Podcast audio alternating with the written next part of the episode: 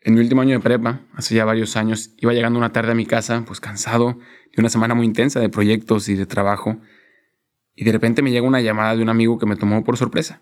Y me dice, oye, ¿por qué no te vienes aquí a la terraza de mi casa a platicar a gusto de la vida? Nos tomamos una cerveza juntos.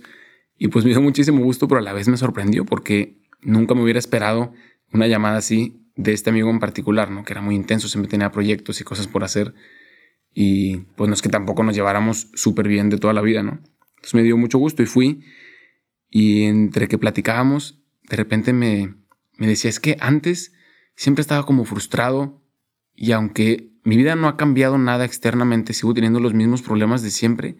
Antes pasara lo que pasara, estaba como enojado con la vida, insatisfecho, cerrado a los demás, eh, pensando todo el tiempo en mí mismo. Y ahora como que puedo estar más en paz, disfruto incluso los problemas y, tengo más ganas de trabajar y estoy abierto a los demás y disfruto mis relaciones con mis amigos. Y pues yo estaba como muy sorprendido, ¿no? Y le digo, a ver, ¿de qué estás hablando? ¿A qué te refieres con eso de antes y ahora? No, no entendía yo, ¿no? Y me dice, sí, es que hace mucho tiempo que no me iba a confesar y lo hice esta semana y ahora estoy en gracia. ¿Piensas que ser cristiano significa dejar de ser feliz o dejar de disfrutar todas las cosas buenas que te ofrece la vida? La verdad, hace poco yo también pensaba lo mismo, pero en esta temporada te lanzo el reto y camino contigo en la búsqueda de otra respuesta.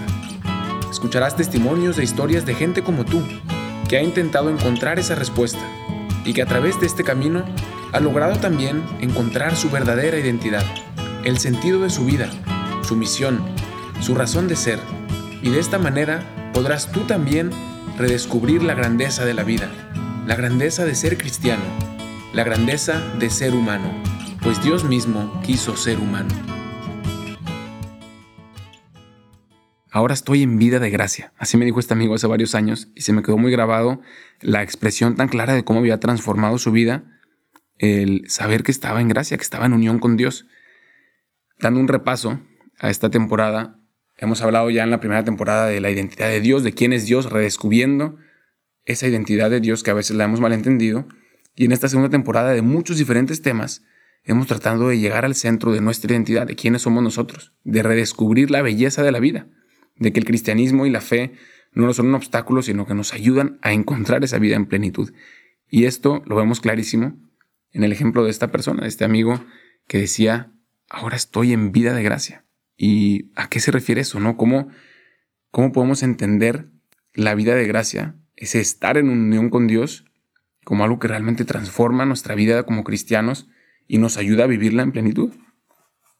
Y pues quisiera compartirles tres ideas sobre esa experiencia que pues hasta la fecha la recuerdo muy bien y ha sido un ejemplo para mí de cómo a una persona tan claramente puede transformarle el estar en vida de gracia. Muchas veces algunos de nosotros podemos acostumbrarnos a que vamos a confesión regularmente o, y dejamos de valorar lo que es la vida de gracia o no la hemos entendido a profundidad. Y quisiera empezar diciendo lo que no es. Y la vida de gracia no es vivir con Dios y tenerlo ahí contento porque voy a confesión de vez en cuando o porque soy bueno y estoy sin hacer pecados gravísimos, porque eso es una falsa imagen. Primero de Dios, que ya hemos hablado en esa temporada pasada, y luego también de nosotros mismos y de lo que es la vida de gracia. Eso sería una falsa imagen de tener a un Dios que nos quiere controlar y que hago tal o cual cosa solamente para tenerlo ahí contento, ¿no? Y que no me destruya o que no me mate o que no me dé una enfermedad. Eso no, pues no es verdad. La vida de gracia es estar abierto en libertad, tema que ya hemos hablado también, al amor de Dios que quiere entrar en nuestra vida, que quiere transformarla y que da vida, o sea, da verdadera vida a esto que estamos viviendo, ¿no? Estar abierto a ese amor de Dios, que nosotros como humanos tenemos esa opción de libertad. Hemos hablado ya de que lo más grande que tenemos es la libertad para elegir aceptar o no a Dios. Pues este es el inicio de la vida de gracia. Un corazón que dice, Señor, estoy abierto a recibir tu amor que da vida, que me transforma.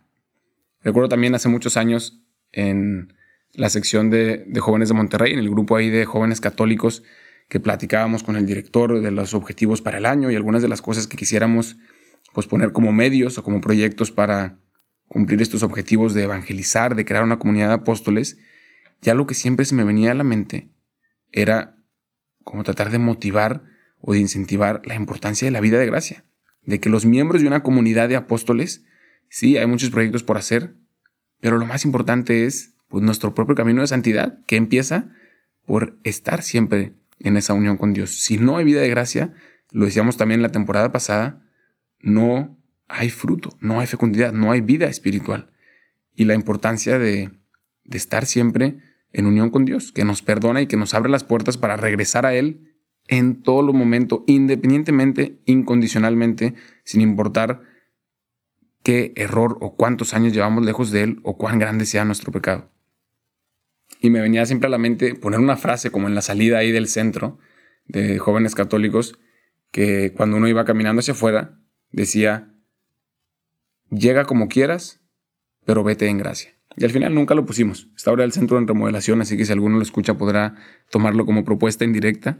Pero siempre me imaginaba como a un joven saliendo y decir, claro, no importa a este centro que representa a la iglesia, que representa al Padre Misericordioso, no importa cómo llegues, si llegas sucio, si llegas limpio, si llevas mucho sin venir o si llevas poco, lo único que importa es que cuando te vayas estés en gracia. No importa cómo llegues, sino que importa que te vayas en vida de gracia porque estar en gracia es estar vivo.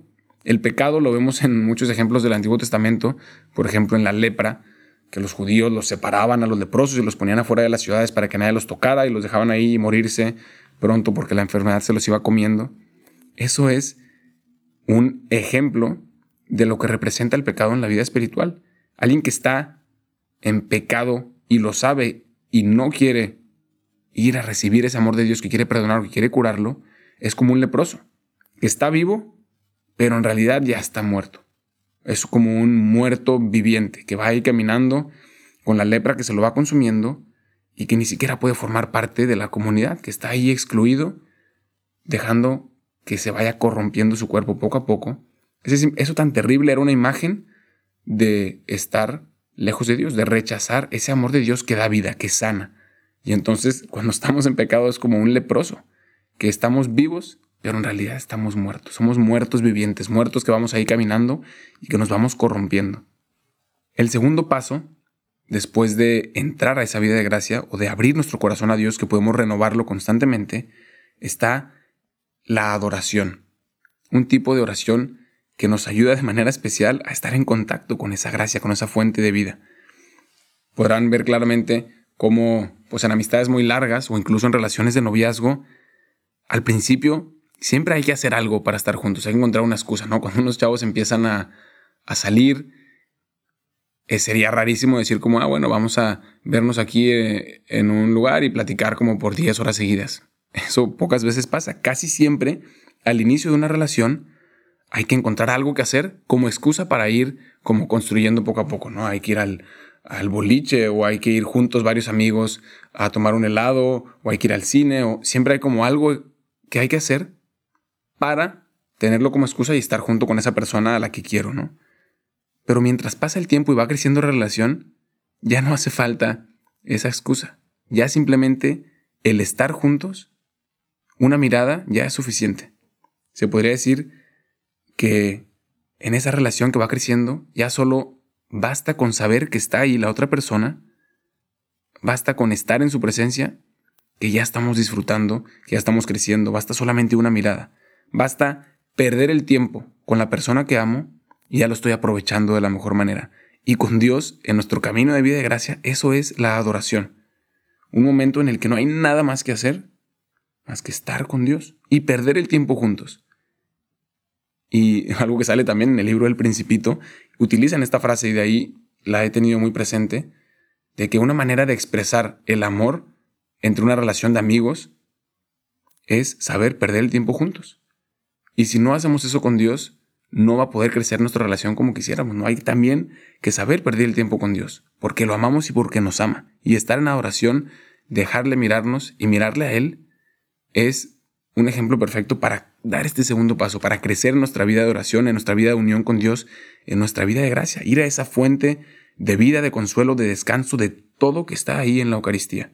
Es que le recomiendo reflexionar en esto, que es la vida de gracia, la unión con Dios, y si les gustaría ir esta semana a una capilla de adoración perpetua, a una capilla donde esté expuesto el Santísimo y pasar por lo menos media hora en adoración, Pierde el tiempo con Dios esta semana, aunque sea un ratito, de estar ahí y decir, Señor, no quiero hacer nada, no quiero leer ningún libro espiritual, me basta con saber que estás aquí. Dios, tú estás aquí y yo también quiero estar contigo, quiero perder el tiempo contigo. Y el tercer paso es llevar estos dos y prolongarlos por todo el día. El ejemplo que nos dan todos los santos de la vida de unión con Dios es que no solamente se resume a como algunos momentos, sino que es el objetivo pasar todo el día en unión con Dios. Ya no solo es que pues me confieso cada X tiempo o una vez al año porque es la boda de mi primo y pues tengo que confesarme para estar ahí en misa o lo que sea, o de que estoy con Dios en mi adoración semanal, si creo que soy muy comprometido con la fe. No, no. La vida de gracia no, no se resume a unos momentos particulares, sino que debe de ser una oración constante en nuestra vida. Nuestra vida de gracia es vivir con Dios, en unión con Dios constantemente, integrar todas las cosas de mi vida y ponerlas ahí en Dios. Y eso es la verdadera vida, eso es lo que la hace increíble. Desde la mañana, en los momentos de alegría, en los momentos de problemas, en todas las decisiones que tomas, tener ahí a Dios, incluirlo. Y tendremos como efecto la experiencia de este joven que estaba en éxtasis porque había descubierto que aunque su vida externamente parecía la misma, todo era diferente, porque ahora estaba unido con Dios. Estaba en su trabajo con Dios. Estaba con sus amigos con Dios. Tenía momentos de alegría e invitaba a Dios. Tenía momentos de dolor y los vivía con Dios. Y eso transformaba toda su vida. Le daba luz, le daba alegría, le ayudaba a vivir en plenitud. Y esto es el tesoro que quisiera compartirles hoy en día. Reflexionar un poco en tu vida de unión con Dios. Si se resume a algunos momentos particulares, o si tienes esa sed, ese deseo de que pudiera ser todo el día, toda tu vida, un momento de unión con Dios. Pues si ponemos esto en práctica, el episodio pasado que se llamaba Cielo en la Tierra, lo estaríamos ya viviendo. Estar en unión con Dios es ya vivir el cielo en la tierra y transformar todas las cosas que toman parte de nuestra vida en una oportunidad de unirnos con Dios y de transmitir su amor a los demás.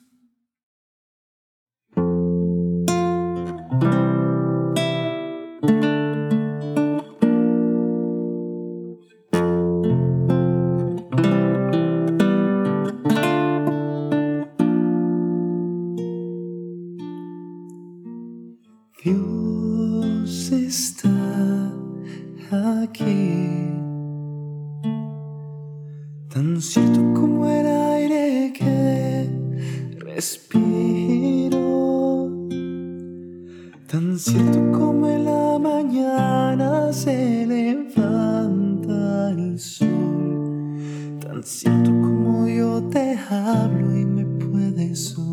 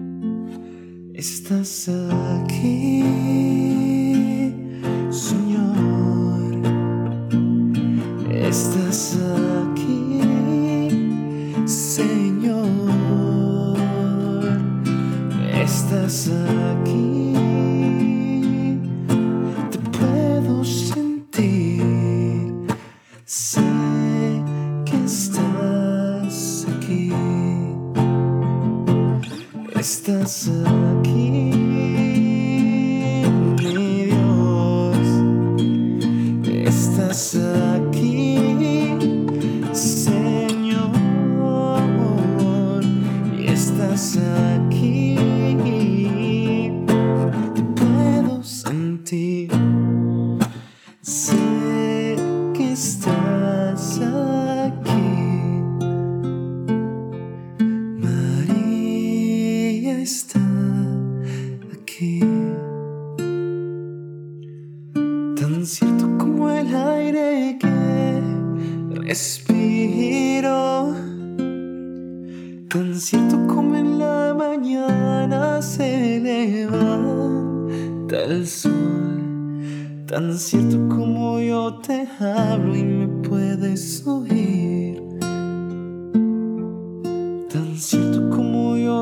hablo que Él está aquí.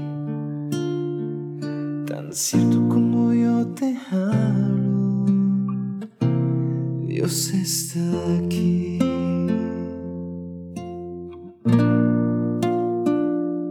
Dios está aquí.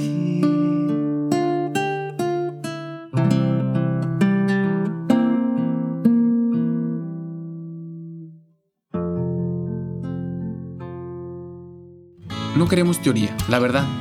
Buscamos experiencias. Por eso en este podcast te ayudamos a llevarte a Dios a donde vayas y hacer de cada día una experiencia de Dios. Búscanos en Instagram como Dios en Experiencias. Compártenos tus comentarios, haznos preguntas en Dios en Experiencias.